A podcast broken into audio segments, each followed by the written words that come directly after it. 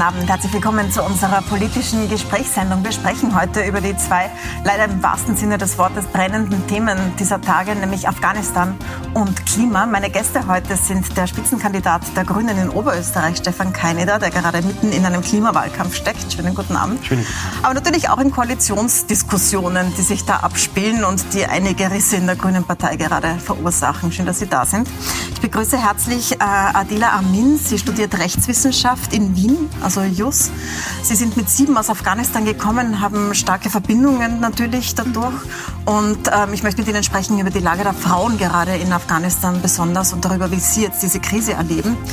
Und ich begrüße sehr herzlich Rainer Seele, der abgehende Manager der OMV seit 2015 an der Spitze unseres Mineralölkonzerns in Österreich, äh, jetzt vorzeitig abgelöst und er geht mit einem Rekordergebnis, Herr Seele, am 1. September. Schön, dass Sie da sind. Ja. Ich würde aber gerne beginnen mit diesem Thema Afghanistan und da vielleicht gleich mit Ihnen, Herr Keineder, weil das ja in Österreich so lokale, bevor wir über Afghanistan selbst erfahren, auch so innenpolitische Spannungen auslöst, auch innerparteiliche in ihrer Partei. Birgit Hebern ist ausgetreten äh, aus der Partei. Sie war gerade noch vor einem Jahr die Spitzenkandidatin der Grünen in Wien, also in ihrer Rolle quasi nur in Wien. Und jetzt ist sie ausgetreten, weil sie gesagt hat, sie kann das nicht mehr mittragen, was da passiert äh, in der Grünen Partei, in der Regierungspolitik, besonders was das Thema Flüchtlinge betrifft. Wie trifft Sie denn das? Was, wie, wie kommentieren Sie das denn, dass sie ausgetreten ist aus der Partei? Ja, dass Birgit Hebern ausgetreten ist, ist eine persönliche Entscheidung. Zu der muss man sie wahrscheinlich auch selber befragen. Ich kann die Emotion ein Stück nachvollziehen, wenn man die Bilder sieht ähm, aus Kabul, aus Afghanistan, dass einem das zu Herzen geht. Und ich finde, es ist jetzt die Verantwortung der Republik Österreich, Hilfe anzubieten. Und die Hilfe kann vielschichtig sein, aber die Grundhaltung, die wichtigste Grundhaltung eines europäischen Staates, der sich seiner christlich-sozialen Wurzeln rühmt, ist Hilfe anbieten. Ja, Hilfe anbieten, da unterscheiden sie sich ja nicht. Das sagen alle. Nur gibt es welche, die sagen, Hilfe vor Ort anbieten, ausschließlich. Andere, die sagen, man soll auch äh, anbieten, dass man Flüchtlinge nach Österreich holt. Kanada zum Beispiel macht das. Die haben gesagt, wir holen so und so viele, eine gewisse Zahl nach Kanada. In Europa sind diese Diskussionen im Gange. Manche sagen, machen wir, manche sagen wir nicht, darunter auch Österreich. Und der Bundeskanzler Sebastian Kurz hat im Sommergespräch äh, gestern Folgendes gesagt zu diesen Ansinnen, zu diesen Forderungen, Flüchtlinge in Österreich aufzunehmen ich bin nicht der Meinung, dass wir in Österreich äh, mehr Menschen aufnehmen sollten, sondern ganz im Gegenteil. Ähm, wir haben in Österreich über 40.000 Afghanen aufgenommen in den letzten Jahren und darüber hinaus.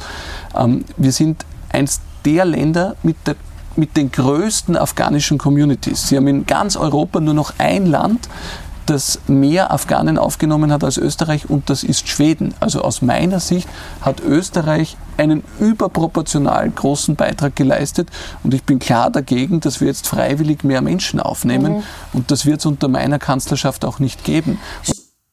Herr Kaneda, was sagen Sie zu, diesem, äh, zu diesen Aussagen? Also diese Aussagen sind äh, eigentlich ein Schaden für die Republik Österreich, weil sie ein Stück unseriös sind.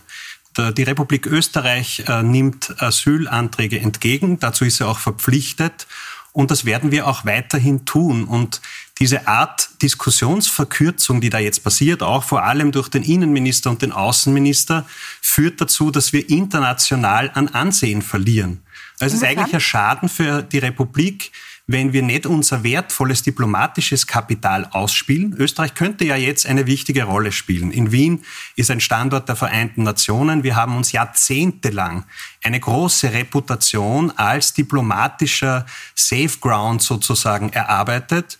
Und jetzt wäre eigentlich die Arbeit hinter der Bühne zu machen. Ich erwarte mir eigentlich von einem Außenminister, dass er jetzt nicht vor die Kameras tritt, sondern hinter der Bühne mit den anderen Verantwortlichen in der Europäischen Union nach wirklichen Lösungen sucht, wie man Schutz und Sicherheit gewährleisten kann. Für all die vielen Frauen und Mädchen, die in den letzten 20 Jahren sich eingesetzt haben für westliche Werte, die für ihre Frauenrechte eingestanden sind in Afghanistan, die dort auch versucht haben zu helfen, ein modernes Land aufzubauen. Und die sind jetzt in Gefahr. Und für die Schutz und Sicherheit zu gewährleisten, das muss erste Priorität für die ganze internationale Gemeinschaft haben.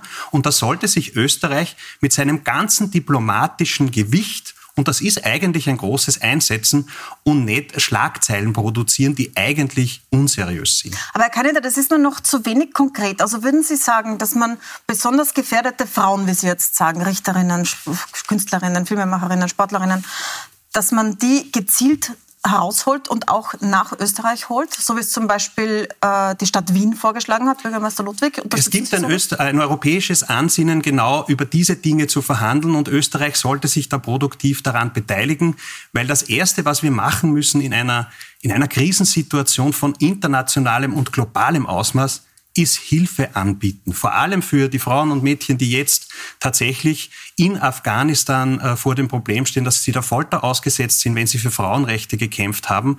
Und das kann, das, das kann die Europäische Union nicht kalt lassen. Und ich bin schon der Überzeugung, das erwarte ich mir eigentlich von einem Außenminister, dass er diese jahrzehntelange Reputation Österreichs als diplomatisches internationales Schwergewicht nicht leichtfertig verspielt mit ein paar Schlagzeilen, ein paar populistischen Schlagzeilen eigentlich. Also Sie haben das Wort christlich-sozial gesagt jetzt in Ihrer ersten, das, die ÖVP bezeichnet sich als christlich-sozial, hat eine christlich-soziale Linie. Ähm, das heißt, das stellen Sie in Frage, habe ich das richtig verstanden? Ja, dieses Wertefundament, äh, das ist in der türkisen ÖVP offensichtlich schon ein Stück verrutscht. Da sehen wir ja nicht nur jetzt in der Debatte, ob, das, ob die erste Reaktion Österreichs auf eine derartige internationale Krise ein Hilfsangebot ist, sondern das haben wir auch schon gesehen bei SMS und Chats, wo man über kirchliche Würdenträger in einer abschätzigen Art gesprochen oder geschrieben hat, und ich finde, da muss sie innerhalb der ÖVP schon der Diskurs beginnen. Wie findet man zu einem christlich-sozialen Wertefundament zurück? Ich weiß aber, dass es viele Bürgermeisterinnen und Bürgermeister innerhalb der ÖVP gibt, die mit diesem Kurs nicht einverstanden sind. Wenn Sie sagen, in der türkisen ÖVP, äh, wo ordnen Sie dann den Landeshauptmann und Ihren Konkurrenten jetzt, also den auch wahrscheinlich zukünftigen Landeshauptmann, Stelzer ein? Also diese Entscheidung muss er selber treffen. Das ist etwas, das innerhalb der ÖVP jetzt schon diskutiert werden muss. Ist es so, wie man christlich-soziale Werte äh, gemeinhin äh, interpretieren könnte, nämlich das Erste, wenn eine Krise ist, wenn Menschen in Gefahr sind, ist ein Hilfsangebot. Und es gilt dieses alte Sprichwort, wer schnell hilft, hilft doppelt. Also müsste die Republik Österreich, das erwarte mir von Innen- und Außenminister, mit den anderen Verantwortlichen in der Europäischen Union jetzt nach tatsächlichen akuten Lösungen suchen. Wie kann man Schutz und Sicherheit gewährleisten für die vielen vor allem Frauen, die sich in den letzten 20 Jahren für westliche Werte eingesetzt haben in Afghanistan. Frau Minder, würde ich gerne bei Ihnen nachfragen. Sie sind mit sieben Jahren aus Afghanistan nach Österreich gekommen. Ihr Vater ist schon vorher mhm. geflohen, auch vor den Taliban damals. Mhm. Ähm, das heißt, Sie sind ähm, hier aufgewachsen, haben aber gute mhm. Erinnerungen an Afghanistan und natürlich mhm. auch familiäre Verbindungen. Mhm. Studieren jetzt Rechtswissenschaft, das heißt, Sie könnten Richterin werden zum Beispiel. Ähm, wie sind in Afghanistan denn jetzt die Bedingungen in diesen wahnsinnig chaotischen Tagen? Wie erleben Sie denn, was jetzt gerade passiert?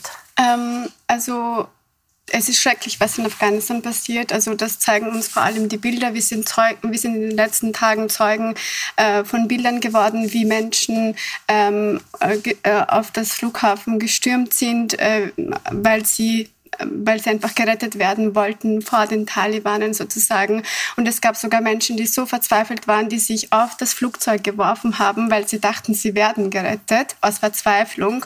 Und das sind Sachen, die einem, die einem sehr äh, die sehr bedenklich sind und die äh, einem, die uns aufhorchen sollten. Wir sollen diese Bilder, wir sollten uns, also wir sollten nicht die Augen schließen vor diesen Bildern. Wir sollten nicht ähm, das verleugnen, dass das jetzt gerade passiert, sondern äh, wir müssen nach Lösungen suchen. Äh, wir dürfen diese Menschen nicht alleine lassen. All diese Menschen verd äh, verdienen es mit Würde ähm, äh, also zu leben, ähm, ein Leben in Würde zu führen. Und ähm, deswegen ist es sehr wichtig, wie schon Herr Kanada erwähnt hat, eben, dass wir diese Menschen nicht vergessen und dass wir äh, sofort Hilfe leisten. Das muss für Sie persönlich ja auch sehr schwierig sein, das zu sehen. Es mhm. ist ja immerhin noch das Land Ihrer Kindheit, um das es da geht. Mhm. Sie haben ja auch Familie dort.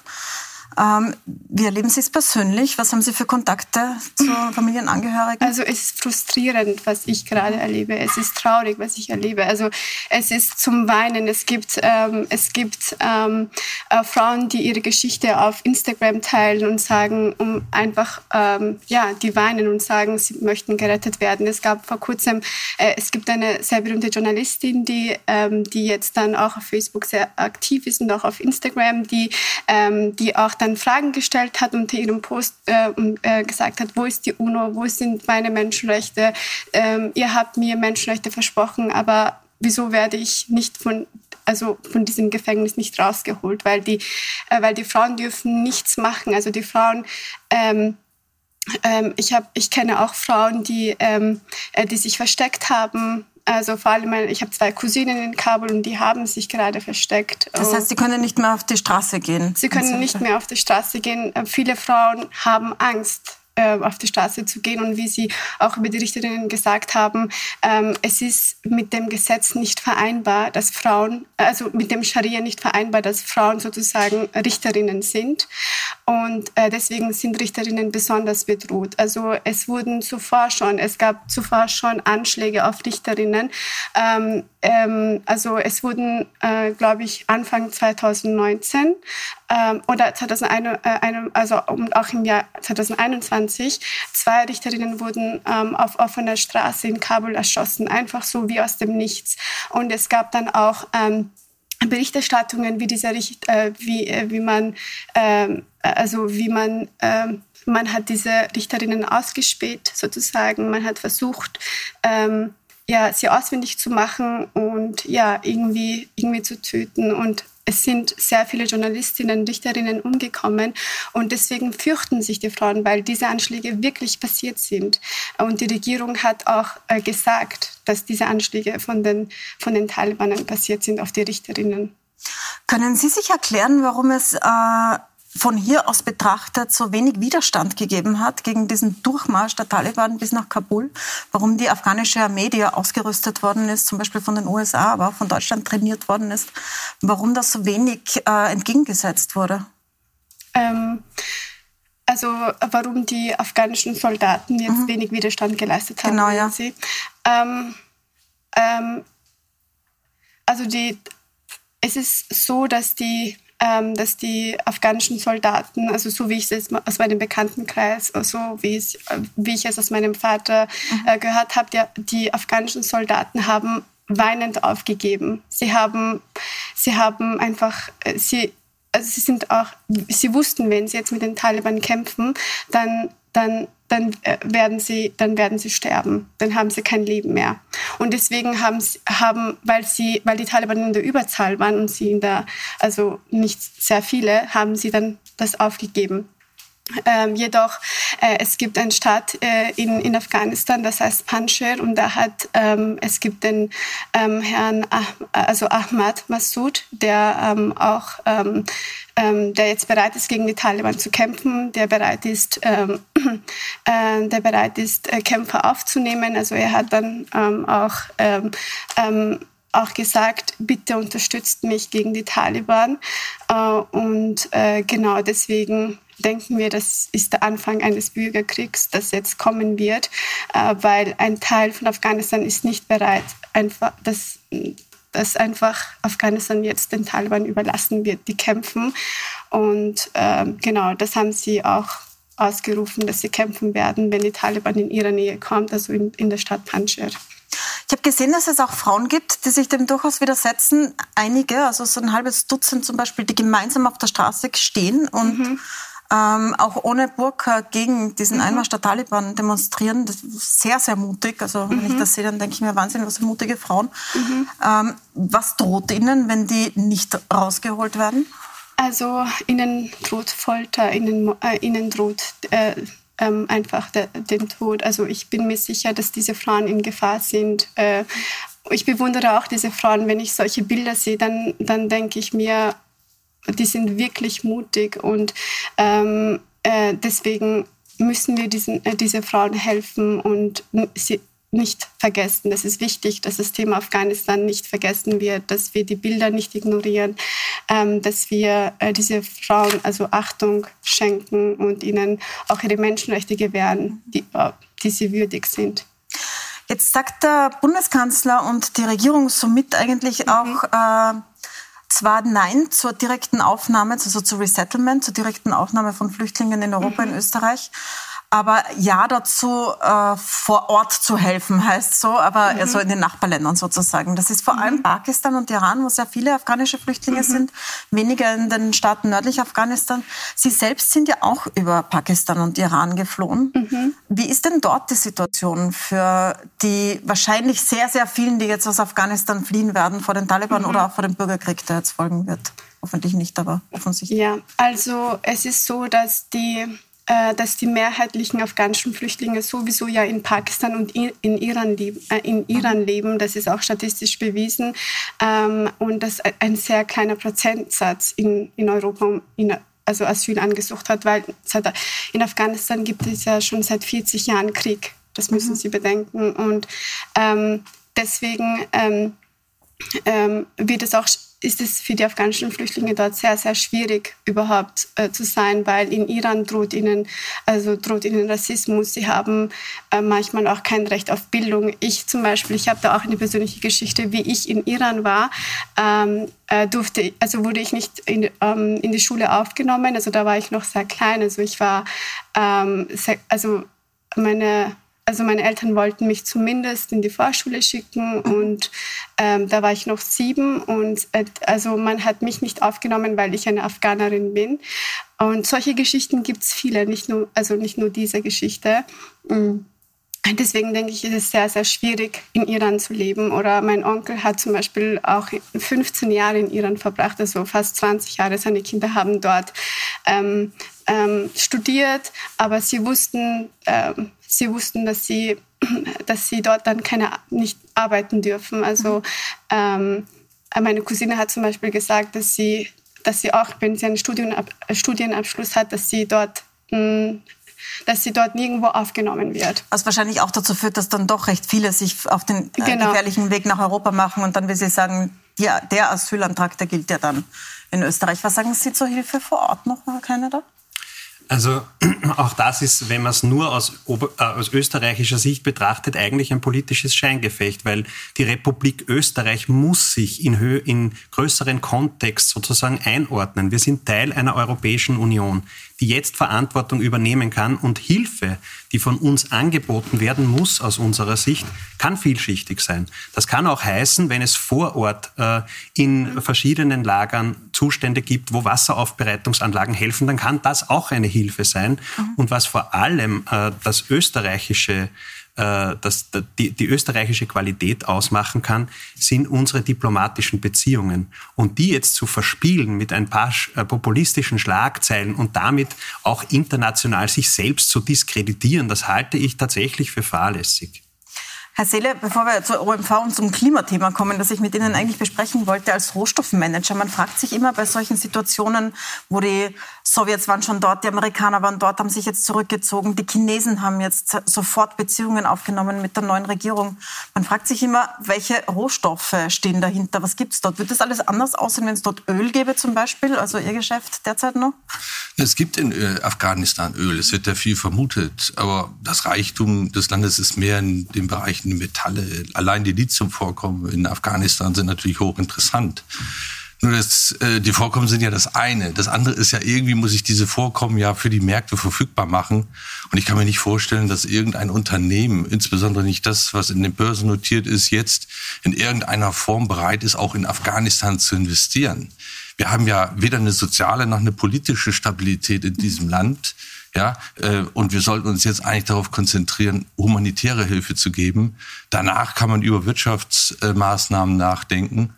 Da sind wir natürlich benachteiligt, insbesondere weil wir der freien Marktwirtschaft unterliegen und die Staatsunternehmen von China, die haben da natürlich andere Kriterien die werden sich sicherlich in dieses Land hineinbewegen. Ja, die sind offenbar schon am Sprung dort hinein. Also es ist schon auch ein bisschen sowas wie eine Zeitenwende von USA zu China, was man da sieht, oder? Sehr deutlich. In diesem Land hat China ja schon mal den Versuch unternommen, Kupferabkommen äh, dort ähm, quasi zu erschließen. Hat dazu ein Abkommen geschlossen. Allerdings ist aus diesem Abkommen bislang noch nichts geworden, weil da natürlich auch die Verlässlichkeit für Investoren noch gegeben werden muss. Ich würde gerne zum Thema Klima kommen. Sie sind zuständig für Klima in Oberösterreich. Sie sind der zuständige äh, Landesrat für Klimaschutz. Natürlich ist es auch Ihr Hauptthema im ähm, im Wahlkampf. Und da kommt jetzt mitten rein, kommen wir wieder nach Österreich zurück, äh, das 1-2-3-Ticket, das jetzt beschlossen worden ist. Mit, äh, Sie, Sie lächeln, also Sie sind glücklich damit offenbar, mit Oberösterreich, aber ohne die Ostregion, also ohne Wien, Niederösterreich, wo doch sehr viele Menschen leben. Ähm, man sagt jetzt, es war ein Wahlkampfgeschenk an Sie, dass das so schnell kommt, damit das äh, dort losstartet und man sieht, dass Sie was zusammenbringen. Aber doch ein bisschen auf Kosten der Menschen in Wien, die haben sich sehr aufgeregt. Was sagen Sie da dazu? Also, dass, dass das so ganz schnell gekommen ist, ist ja nicht wahr. Seit eineinhalb Jahren arbeitet unsere Klimaschutzministerin akribisch und mit einer Hartnäckigkeit daran, etwas einzuführen, das in den letzten sechs Regierungsprogrammen, Bundesregierungsprogrammen nicht erreicht wurde. Die letzten 15 Jahre hat jede Bundesregierung in Österreich gesagt, wir brauchen ein Klimaticket und jetzt gibt es dieses Ticket. Dass sich manche Verhandlungen mit der Ostregion noch ziehen, wie man in Oberösterreich so sagt, das soll äh, sozusagen nicht verhindern, dass alle anderen jetzt einmal profitieren. Weil, wenn man es aus oberösterreichischer Sicht betrachtet, ist es ein Riesenfortschritt für alle, die jetzt schon mit dem öffentlichen Verkehr pendeln.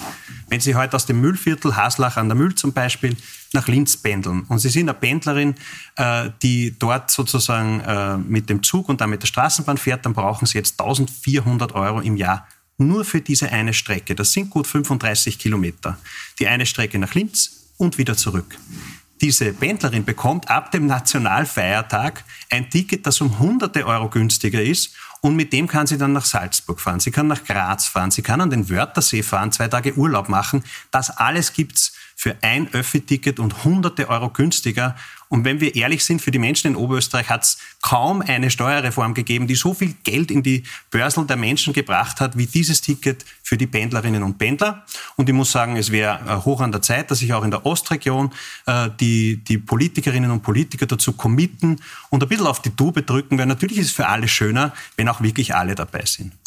Ähm, jetzt gibt es diese Diskussion um Straßen in verschiedensten Bundesländern. Gerade in Oberösterreich ist verändert worden. Das hat, äh, man, man, spürt schon den Wahlkampf da in der Luft. In Vorarlberg gibt es die Diskussion um das 18 in Wien, um die Lobau-Autobahn in Oberösterreich. Zack, war die Evaluierung schnellstens vorbei und die S10 wird gebaut. Warum ist das so schnell gegangen? Obwohl Ihre Partei ja immer sagt, man darf keine neuen Straßen bauen, weil das Verkehr anzieht und weil das in Zeiten, wo äh, man CO2 einsparen muss, vor allem im Verkehr, widersinnig sein. Die Klimaschutzministerin hat gesagt, es muss jedes große Projekt der ASFINAG evaluiert werden. Und das ist grundsätzlich sehr gescheit, weil wir können nicht so weiter tun mit dem alten Denken, dass mehr Beton und mehr Asphalt Wohlstand bringt. Wir müssen jedes Milliardenprojekt der ASFINAG auch die S10 in Oberösterreich dahingehend überprüfen, ob es vielleicht verhindert, dass wir die Klimaziele erreichen. Bei der S10 ist das ein bisschen eine spezielle äh, sozusagen Situation, weil dort hat man in den letzten 30, 40 Jahren tatsächlich eine einzige Verkehrspolitik betrieben, nämlich die mit Beton und Asphalt. Und jetzt haben wir diese äh, schwierige Situation, dass vom Süden die Autobahn fertig ist, vom Norden die Autobahn fertig ist und der gesamte europäische Transitverkehr jetzt durch eine kleine das heißt, Gemeinde. Für diese Straße sind äh, sogar Sie. Ja, weil, weil das der Hausverstand äh, sagt, dass wir nicht ja. an einem Projekt äh, die letzten 30, 40 Jahre verfehlte Verkehrspolitik gut machen können. Ja, oder ist man einfach aus. immer für die Straße, die vor der Haustür ist, Nein, weil es, es einen als Politiker sonst sehr unangenehm wird? Nein, das kann. muss, ich, das muss ich zurückweisen, weil wir haben mit diesem äh, mit der Zusage sozusagen nicht nur die Zusage bekommen, dass die S10 fertig gebaut wird und damit die Menschen dort vom europäischen Transitverkehr entlastet werden, sondern gleichzeitig gibt es jetzt diesen, diese Trendwende in der Verkehrspolitik. Es gibt nämlich Aber parallel Sie sich zu dieser überhaupt leisten, da dagegen zu sein, frage ich jetzt mal? Es gibt parallel zu dieser Schnellstraße eine Eisenbahnlinie, mhm. die jetzt noch sozusagen fast eine monarchische Struktur hat, weil nie darin investiert worden ist. Und diese Eisenbahnlinie hat das Potenzial, eine europäische äh, Fernverkehrs- und Schnelllinie zu werden. Und die Planungen beginnen jetzt. Das heißt, das, was wir versprochen haben, nämlich Milliarden in den Schienenausbau zu investieren, jetzt das Jahrhundert des Schienenbaus einzuläuten, das passiert dort. Aber so realistisch sind die Grünen auch, und da sagt uns der Hausverstand, dass man dort nicht eine Europä transeuropäische Straßenverbindung mitten durch ein Dorf führen kann. Äh, das ist eigentlich logisch. Es gab in diesem Sommer diese Diskussion, ob die Grünen zurück in die Steinzeit wollen, indem sie Fortschritt in Form von Straßenbau zum Beispiel äh, verhindern, hat der Bundeskanzler in Vorarlberg zum Beispiel gesagt. Da ging es um eine andere Schnellstraße, nicht ihre, die wird ja jetzt gebaut. Aber es ist ein grundsätzliches Thema. Geht es mit Verzicht oder geht es nur mit technischem Fortschritt? Äh, Herr Seele, Sie haben ja in der OMV tatsächlich, also meiner Beobachtung nach, schon eine ziemliche Wende hingelegt in den letzten sechs Jahren. Ich hatte am Anfang, muss ich zugeben, den Eindruck, dass es äh, Marketing ist, dass Sie sagen, wir sind nachhaltig und wir sind auch grün als Ölkonzern. Und dann so im letzten Jahr hatte ich den Eindruck, nein, es ist Ihnen doch ernst. Jetzt sind Sie abgehend sozusagen. Können Sie mal so Ihren, Ihren eigenen Prozess, wie Sie mit diesem Klimathema umgehen, beschreiben in den letzten Jahren? Na, ich war das glaube, eine Kehrtwende? War das? Na, es war keine, keine Kehrtwende in der Hinsicht. Ich glaube, es ist ein kontinuierlicher Prozess bei der OMV schon gewesen. Wir hatten ja versucht, äh, unsere Strategie in Worten zu fassen. Und wir sind davon überzeugt, dass mittel- und langfristig äh, die fossilen Rohstoffe als Rohstoffe und nicht als Energiestoffe genutzt werden sollten. Das heißt, äh, wir haben uns als OMV ganz klar dazu ausgerichtet, dass wir sagen, wir wollen dieses Produkt veredeln, also in allen Produkten des äh, täglichen Lebens verwandeln und wollen sie nicht eben verbrennen in irgendwelchen Motoren. Das ist also die Grundausrichtung. Ähm, wir sind sehr stark von der. Das heißt also Kunststoffe, was heißt veredeln? Das heißt Kunststoffe herstellen. Na, wir stellen ja nicht nur aus diesen ja. Produkten Kunststoffe her. Kunststoffe sind jetzt sehr äh, bei uns im Portfolio, weil wir die Borealis übernommen haben, aber wir stellen daraus Vitamine her, wir stellen dafür Lacke, Farben, alles, was Sie hier eigentlich sehen, nicht? Das Mikro, alles hat irgendwo unsere Produkte des täglichen Lebens, unsere Kleidung. Das heißt, diese Vorprodukte wollen wir dafür herstellen, weil wir der Meinung sind, ähm, wir stellen dann auch die Produkte für eine Energiewende dar. Irgendjemand muss ja das Windrad bauen oder die Photovoltaikanlagen letztendlich die Beschichtung dafür machen. Und in diesem Bereich engagiert sich jetzt die OMV. Wir hatten eine sehr breite Diskussion und haben immer wieder uns darauf eingestellt, dass wir gesagt haben, ähm, es ist erkennbar, dass insbesondere die Automobilindustrie jetzt die Veränderungen, die notwendig sind in der Mobilität, auch aufgreift. Das heißt, selbst Sie als Ölmanager sagen, Autos werden nicht mehr mit Benzin und Diesel fahren. Na, es ist eine Frage der Zeit. Wir werden jetzt noch viele Jahre, und zwar sehr viele Jahre, wirklich äh, Autos auf unserer Straße sehen, die noch mit Benzin und Diesel brauchen. Denn der technologische Wandel, der notwendig ist, wird ja jetzt investiert in Elektromobilität, in Wasserstoffmobilität, der braucht eine gewisse Zeit. Und wir können, glaube ich, das nicht äh, umsetzen, indem wir sagen, ähm, wir warten jetzt alle, bis die neue Technologie verfügbar ist und gehen dann nicht mehr mit auf die Straße und fahren kein Auto mehr. Das ist ja kein Szenario, das sich durchsetzen lässt.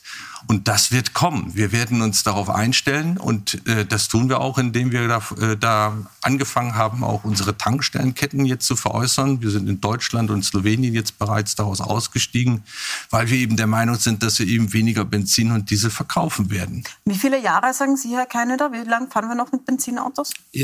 Diese Umstellung muss so schnell als möglich gehen. Und die Leute das fünf im Jahre, Land, zehn Jahre, 20, 30? Das ist schwer abzuschätzen. Die, die Leute im Land haben nur jetzt in diesem Sommer speziell verstanden, dass das dringend ist.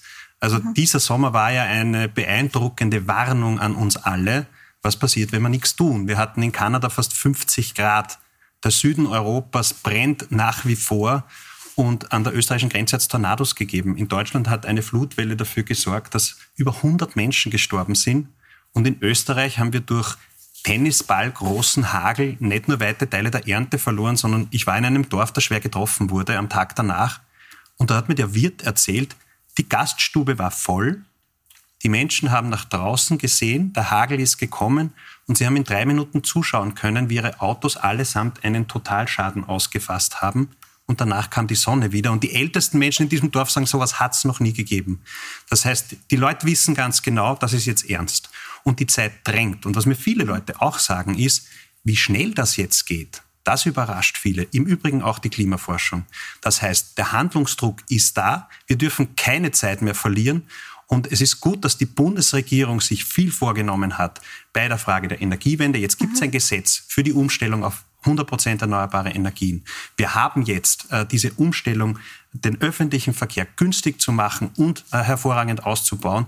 Und dieses Commitment, den Klimaschutz zur ersten Priorität zu machen, das brauchen wir auf allen Ebenen. Das brauchen wir auf Bundesebene, auf Länderebene und in allen Gemeinden. Herr Seele, Sie hatten so ein, wollten Sie direkt was dazu sagen? ja, Bitte. also ich, ich würde einfach dafür plädieren, dass wir nicht alle Ereignisse, die auftreten, insbesondere Wetterereignisse, jetzt den Klimawandel zuschreiben. Ja? Ich bin ja in Hamburg geboren, in der Nähe, und da hatten wir, und da hat sich Kanzler Helmut Schmidt mit profiliert, dass er die große größte Flutkatastrophe in Hamburg in den, ich glaube, 60er, 70er Jahren bewältigt hat. Ähm, wichtig ist, äh, die Ereignisse, die jetzt äh, immer häufiger auftreten, zeigen den Klimawandel für jeden deutlich viel stärker, als es früher der Fall war. Ähm, zu Ihren, Ihrer Frage, die EU-Kommission hat sich hier sehr deutlich festgelegt. Sie sagt, bis 2035 wollen wir noch äh, zulassen, dass äh, normale Verbrennungsmotoren verkauft wird. Und dann ist es bei den Neuzulassungen eigentlich ein äh, Zustand, wo wir sagen, dann kommt nur noch eine reine Elektromobilitätsflotte in den Markt. Mhm. Nur müssen wir sehen, dass so die Laufzeit von irgendwelchen äh, Fahrzeugen noch mal etwa zehn Jahre sind im Verbrennungsbereich. Das heißt, wenn wir wirklich eine sehr effektive Umstellung auch sehen wollen im Markt, dann kann, gehe ich davon aus, dass wir 2045, 2050 der Fall sein. Wie ist das, wenn man in einem Ölkonzern ist, wo ja viele Menschen arbeiten, deren Identität ist es, Öl aus dem Boden zu holen und äh, nicht Mobilitätswenden nachzudenken, sondern das Öl die Arbeit ist. Und sie kommen dann und sagen, Leute, wir werden nicht mehr so viel Benzin verkaufen, wir verkaufen unsere Tankstellen, wir stellen um auf äh, Kunststoff, Lack, Medikamente, wie Sie gesagt haben. Ähm, aber Macht man sich dann so unbeliebt, dass man dann gehen muss? War das ein Grund? Ach, im Gegenteil. Äh, auch die Mitarbeiterinnen und Mitarbeiter der OMV brauchen doch eine Perspektive.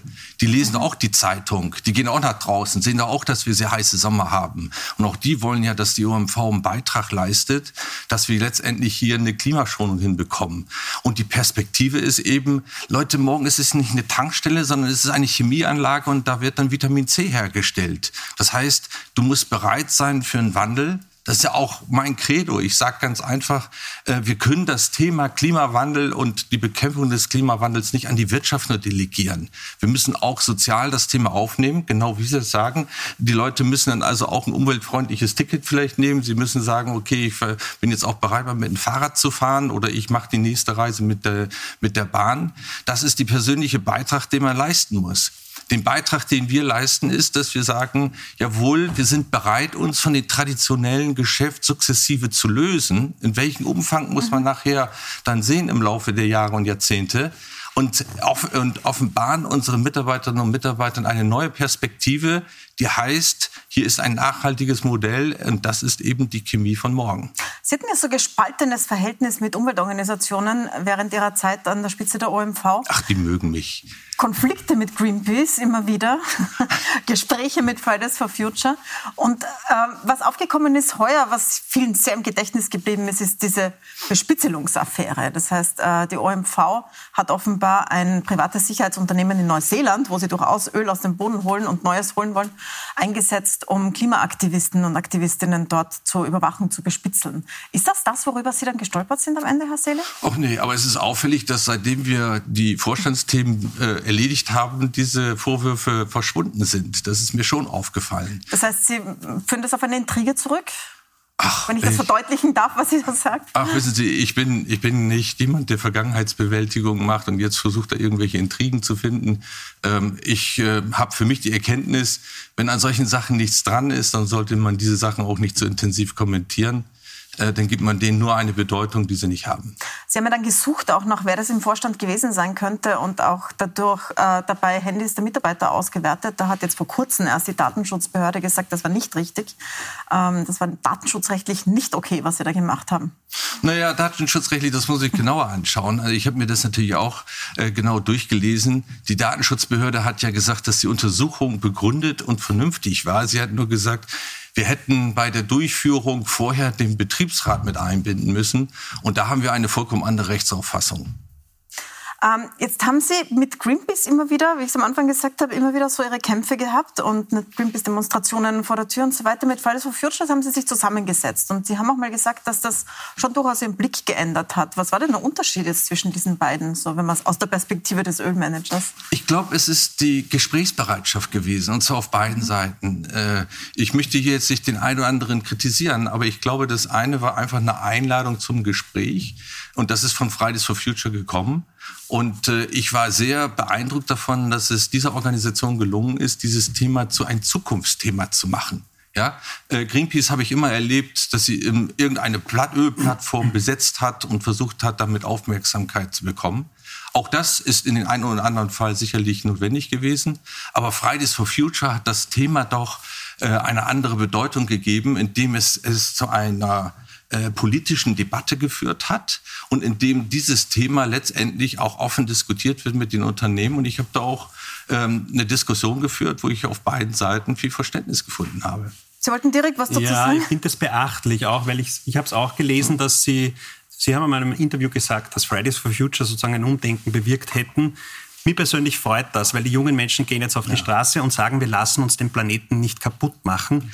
Erstaunlich ist es aber insofern, als man eigentlich erwarten dürfte, dass Menschen in politischer Verantwortung, auch Konzernchefs von internationalen großen Unternehmen, auf die Wissenschaft hören würden. Ganz einfach. Seit 25 Jahren gibt es ein Heer von Klimaforscherinnen und Klimaforschern, die sagen, das geht schief.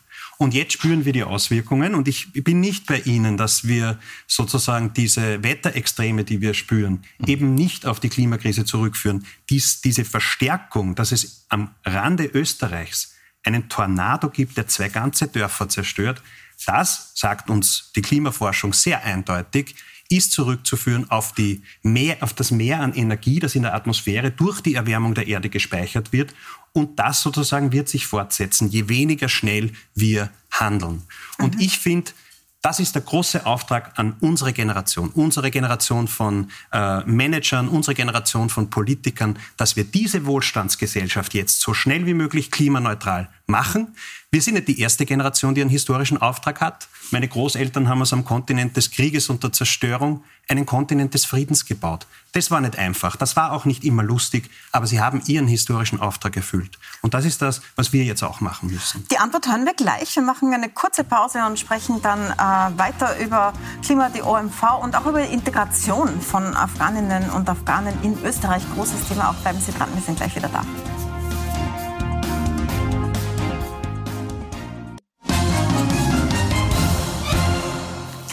Willkommen zurück bei unserer politischen Gesprächssendung. Wir sprechen heute über Afghanistan, über Klima und wir sprechen mit dem abgehenden Chef der OMV, Rainer Seele.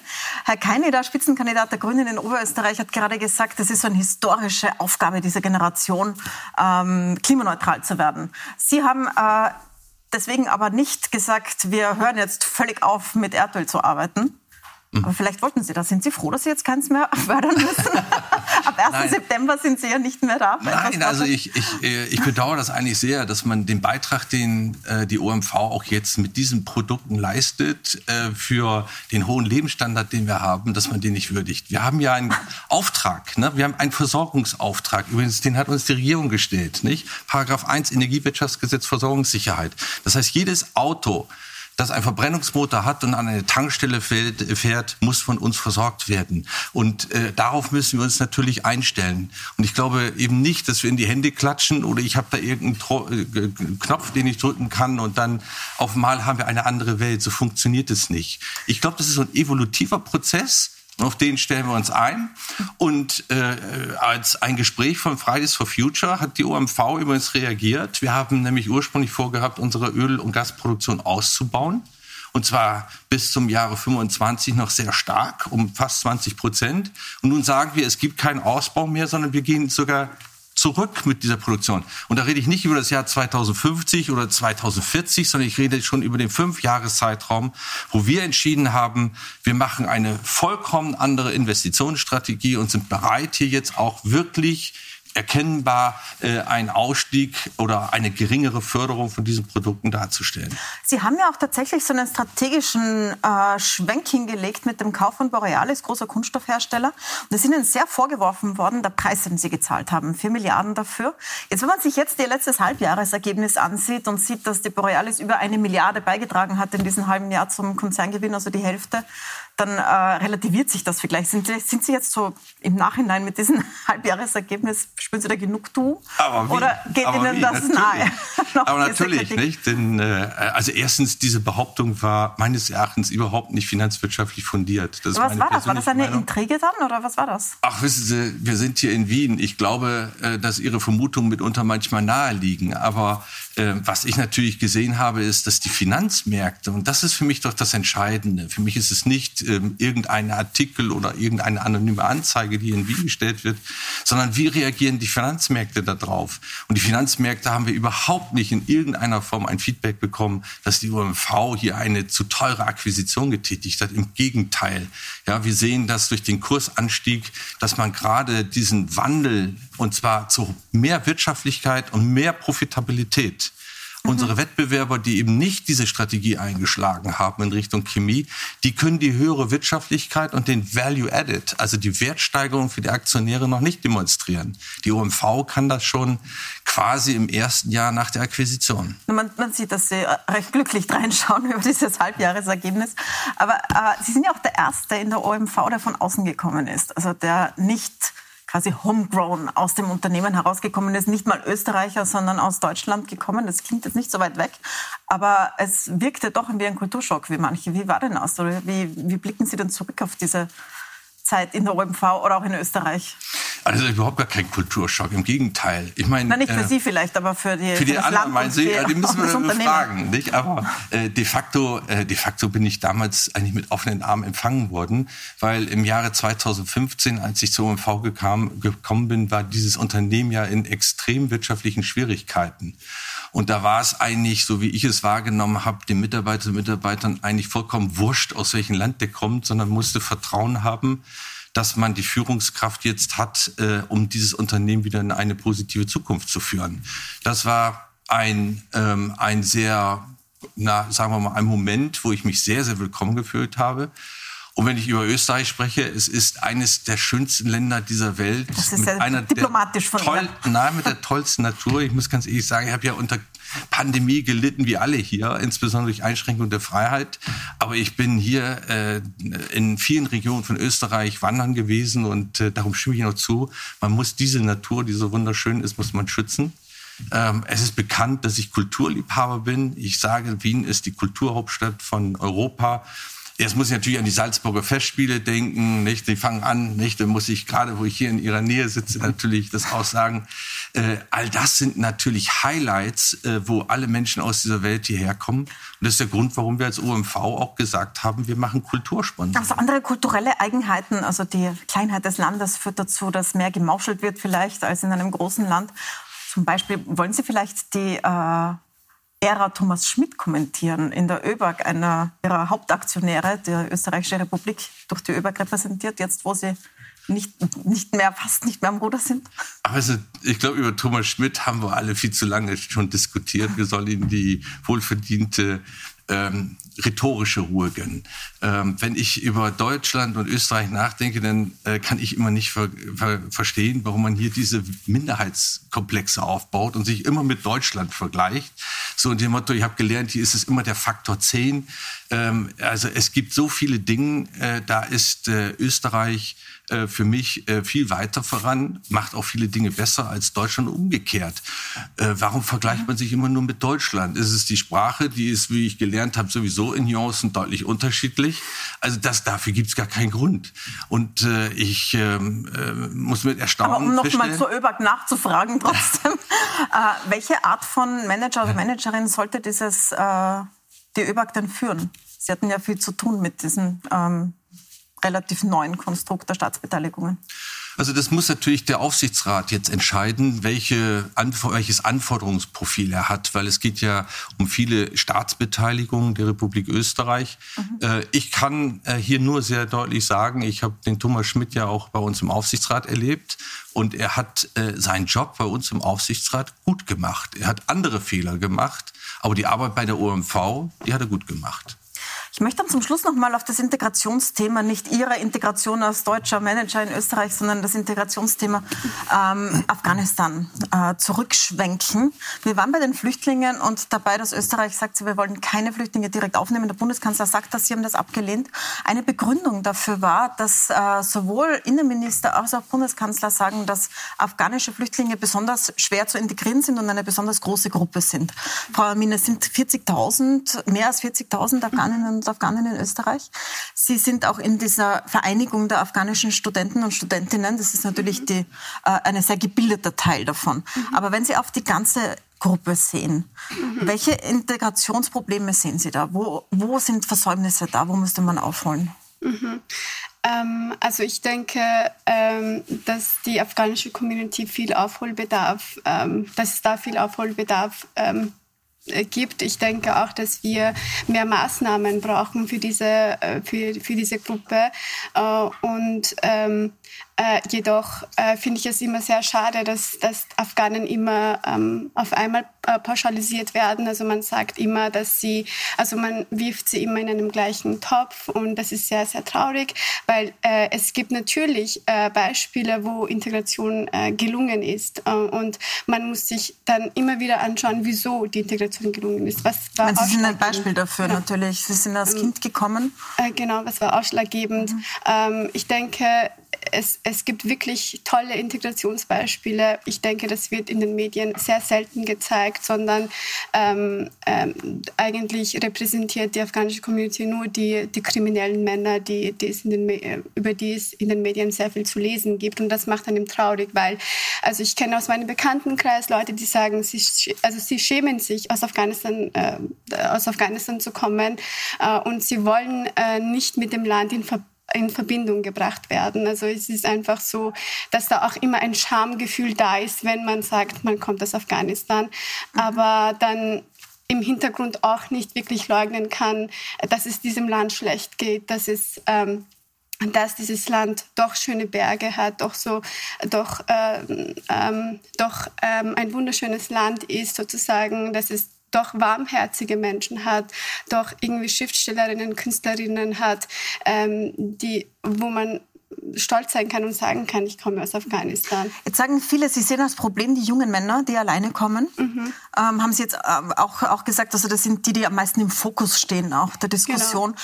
Jetzt mal äh, realistisch gesehen werden das mehr werden, weil wenn man jetzt nicht direkt die Frauen rausholt, wie manche sagen, wie Sie mhm. sagen, sondern äh, darauf setzt, dass die in die Nachbarländer gehen, dann werden sich eher äh, junge Männer durchschlagen bis nach Europa, so wie es bisher der Fall war. Mhm. Ähm, deswegen möchte ich Sie trotzdem noch mal fragen, was kann man tun mit äh, Leuten, die dann kommen mit ganz anderen Vorstellungen im mhm. Kopf, vielleicht auch mit anderen Vorstellungen über die Rolle der Frau?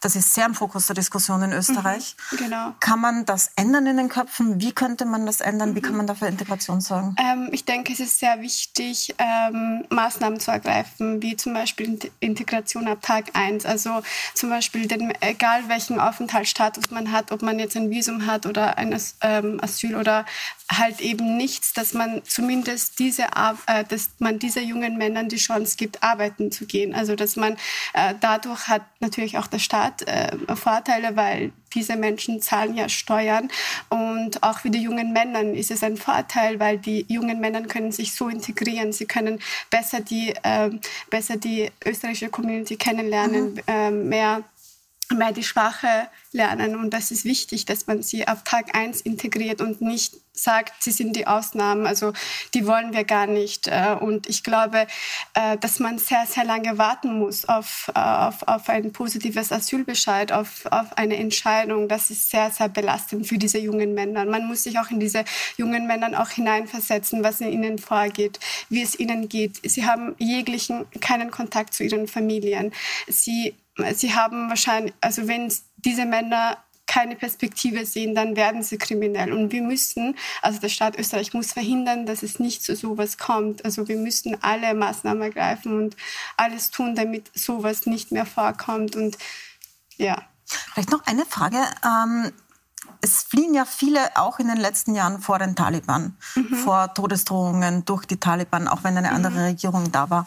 Aber mhm. umgekehrt werden ja auch welche geflohen sein, die die Taliban gut finden und die jetzt sagen, so, juhu, endlich sind die da. Wie viele sind das Ihrer Schätzung nach, Ihrer Erkenntnis nach? Also meiner Einschätzung nach oder meinem Glaubens nach gibt es überhaupt gar keine, die die wenn man aus Afghanistan flüchtet, dann hat man sicherlich einen Grund, weil wer würde sein Haus, sein Grundstück, alles einfach zurücklassen. Aber Sie sagen, der Grund ist eher die Flucht vor den Taliban als genau, genau. zum Beispiel vor der letzten Regierung. Genau, also ich denke, ähm, also wir sind vor den Taliban geflohen und die meisten afghanischen Flüchtlinge, die hier sind, die haben, sind alle vor den Taliban geflohen. Und ähm, äh, deswegen das ist eine, einfach eine terroristische Gruppe, eine Terrorgruppe, die in Afghanistan unter der niemand leben möchte. Und ähm, deswegen denke ich, es gibt fast keine Afghanen, die eben diese Regierung gutheißen. Mhm. Weil wer möchte denn, ähm, also ähm, wer möchte nach den Gesetzen leben, die Jahrhundert, also die sehr, sehr alt sind. Ja. Die, die Herr Kanada, ja. Entschuldigung, jetzt habe ich es unterbrochen. Mhm. Ja, ist okay. Äh, Herr Keineter, Integration, großes Thema natürlich auch im Wahlkampf in Oberösterreich. Die ÖVP ist jetzt wieder vorgeprescht mit einer neuen Deutschpflicht. Das ist sehr beliebt in Oberösterreich, war schon für die Wohnbeihilfe so. Äh, in der Schule wurde das diskutiert. Jetzt geht es ums Familienticket. Und die oberösterreichischen Nachrichten haben gestern geschrieben, sowas wird ja wohl mit Ihnen nicht zu machen sein. Es gab mal sehr lange eine schwarz-grüne Regierung in Oberösterreich mit dem Vorgänger Anschober. Äh, jetzt ist es schwarz-blau. Haben die oberösterreichischen Nachrichten da recht, mit ihnen geht sowas nicht und dann funktioniert es nicht? Also worum es geht, ist die oberösterreichische Familienkarte. Mhm. Und das ist eine Karte, die jede Familie bekommt und damit gibt es Ermäßigungen. Das ist eine soziale Abfederungsmaßnahme, die eigentlich dazu da ist, dass alle Kinder ins Hallenbad gehen können. Mhm. Äh, in Linz die Grottenbahn besuchen können, mhm. dass sie Freizeitaktivitäten sozusagen erschwinglich werden für mhm. alle Familien, die in Oberösterreich wohnen. Und das ist etwas, das man den Kindern wegnimmt und nicht den Familien. Und ich muss ganz ehrlich sagen, ich sage jetzt noch einmal, da ist der ÖVP ein bisschen das Wertefundament verrutscht, weil dass wir jetzt auf den Kindern irgendwelche äh, ideologischen Debatten austragen, das sehe ich überhaupt nicht ein ähm, Kinder, die mehrsprachig aufwachsen. Ich sehe das selber. Ich habe eine Schwester, die hat einen Franzosen geheiratet und diese Kinder wachsen zweisprachig auf. Das war noch nie ein Nachteil, mehrere Sprachen zu können. Es ist ein riesiger Vorteil für unsere Gesellschaft, wenn die Kinder äh, wissen, dass es ein Vorteil ist, dass sie Deutsch können und Türkisch können, dass sie Deutsch können äh, und Französisch können. Und dieses Gefühl muss man den Kindern geben. Und gerade die Kinder, wo, wo Eltern es nicht so dick im Geldbörsel haben, mhm. die brauchen die Vergünstigungen, damit sie auch mit den anderen ins Hallenbad gehen können, damit sie auch mit den anderen äh, in den Freizeitpark einmal oder zweimal gehen können. Und diese Debatte, ähm, die, die, also die, die finde ich schäbig, wenn ich ehrlich bin. Und Sie haben vorhin gesagt, dass aus der türkisen ÖVP immer wieder das Argument kommt, äh, dass afghanische Flüchtlinge schwerer zu integrieren werden. Ich bin für Integration in Oberösterreich zuständig. Wir haben es geschafft, dass ab dem ersten Tag äh, allen Flüchtlingen ein Deutschkurs angeboten wird. Die werden auch hervorragend angenommen.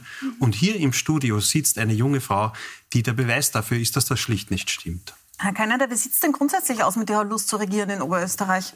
Es ist recht klar, wer der nächste Landeshauptmann ist, auch wenn wir die Wahl nicht vorwegnehmen wollen, das wird Thomas Stelzer sein. Er regiert jetzt mit der FPÖ. Wollen Sie es? Ja, und das hat den Grund, dass ich glaube, die Grünen sollten Verantwortung tragen. Aber sind Sie nicht abgeschreckt davon, wie viel Kritik aus der grünen Basis an der Regierungsbeteiligung, also bei den Bundesgrünen kommt? Also ich sehe nur, dass dort, wo wir Verantwortung tragen, es natürlich auch mit Arbeit verbunden ist, mit äh, Durchhaltevermögen. Nichts äh, am Regieren ist wirklich einfach. Aber das hilft halt nicht. Wir haben zuerst darüber gesprochen, dass dieser Sommer ein beeindruckende, eine beeindruckende Warnung war, äh, wenn wir das Klima anschauen. Das heißt, wir müssen da jetzt agieren. Und in Oberösterreich haben wir sechs Jahre verloren. Es gab eine schwarz-blaue Koalition in der Proporzregierung. Also ich regiere ja jetzt schon in Oberösterreich, aber halt nicht in Koalition. Und das sollte sich wieder ändern, weil Oberösterreich hat riesige Chancen, wenn wir die Frage sehen, schaffen wir es, eine Wohlstandsgesellschaft klimaneutral zu machen. Das heißt, Sie sagen also ähnlich wie die Bundesgrünen, Klima ist jetzt das Wichtigste und dafür würden wir auch schlucken, dass solche Dinge passieren wie in der Integrationspolitik, Nein. wo Sie gerade gesagt haben, da sind Sie gar nicht auf einer Linie mit der ÖVP. Also dass es ein, eine christlich-soziale Grundhaltung in dieser Koalition gäbe, dass, äh, dass die Menschenrechte geachtet und auch die Gerichte geachtet werden, das ist eine Selbstverständlichkeit. Das ist es im Übrigen auch auf Bundesebene. Und das, was da jetzt herumpurzelt, sind halt populistische Schlagzeilen, die aber nichts daran ändern, dass die Grundrechte für alle gelten und dass in dieser Regierung gearbeitet werden muss. Und das wäre in Oberösterreich nicht anders. Wir müssen es schaffen, ein Wirtschafts- und Industriebundesland klimaneutral zu machen. Das ist im Übrigen eine riesige Herausforderung, mhm. die gar nicht leicht ist. In der steckt aber eine große Chance. Weil wenn wir sehen, dass die ganze Welt 2050 klimaneutral sein will, dann müssen für gerade die energieintensive Industrie noch manche Technologien erfunden werden. Wie geht grüner Stahl? Wie geht grünes Aluminium? Oberösterreich hätte alle Voraussetzungen, wenn Sie so wollen, das Silicon Valley des Klimaschutzes zu werden. Dafür braucht es aber im Landhaus eine Regierung, die Zukunft gestalten will und nicht ein schwarz-blau. Man merkt, Sie sind im Wahlkampf. Die Wahlkampfrede zum Abschluss. Herzlichen Dank fürs Anreisen aus Oberösterreich. Frau Min, vielen, vielen Dank für die Einblicke und danke für den Einblick, den Sie uns gegeben haben, auch was bei Ihrer Familie in Afghanistan los ist. Und Herr Seele, was machen Sie denn ab 1. September? Das möchte ich Sie noch fragen. Ich verlassen, mich Sie, verlassen Sie Österreich oder bleiben Sie wegen der Kultur? Genug verdient hätten Sie ja in den nächsten Jahren, wie wir wissen. Naja, also äh, ich bereite mich auf meinen Geburtstag vor. Der ist am 2. September. Da brauche ich wahrscheinlich, so wie ich Feiern in Österreich gelernt habe, auch ein paar Tage, um mich davon wieder zu erholen. Und dann werde ich. Wie viel ist es? Der zweite. ja, der 2. September ist mein Geburtstag. Wie viel Geburtstag sagen Sie uns nicht? das heißt, Sie feiern erstmal und dann bleiben Sie in Österreich? Bleiben Sie uns erhalten oder werden Sie Nein, ich werde ich, ich werd erstmal nach Deutschland gehen für eine gewisse Zeit und auch in, in, in Irland und äh, dann werde ich von Zeit zu Zeit äh, immer wieder nach Wien zurückkommen. Ich glaube, ich habe hier ja einen Teil meiner Familie, lebt ja hier in Wien weiter. Meine Kinder sind hier und dementsprechend sind auch viele Freunde. Und so wie ich das sehe, werden viele wahrscheinlich mir das äh, arg übel nehmen, wenn ich nicht mal auf ein Glas Veltliner vorbeikomme. Dann danke ich Ihnen herzlich für den Besuch. Danke an Sie alle. Ihnen danke ich fürs Zuschauen. Wenn Sie die ganze Sendung nochmal sehen wollen, auf puls24.at können Sie das oder natürlich als Podcast überall dort, wo es Podcasts gibt. Und wir haben in den nächsten Wochen auch die weiteren Kandidaten für die Oberösterreich-Wahl für Sie jeden Montag bei Milborn. Danke fürs Dabeisein.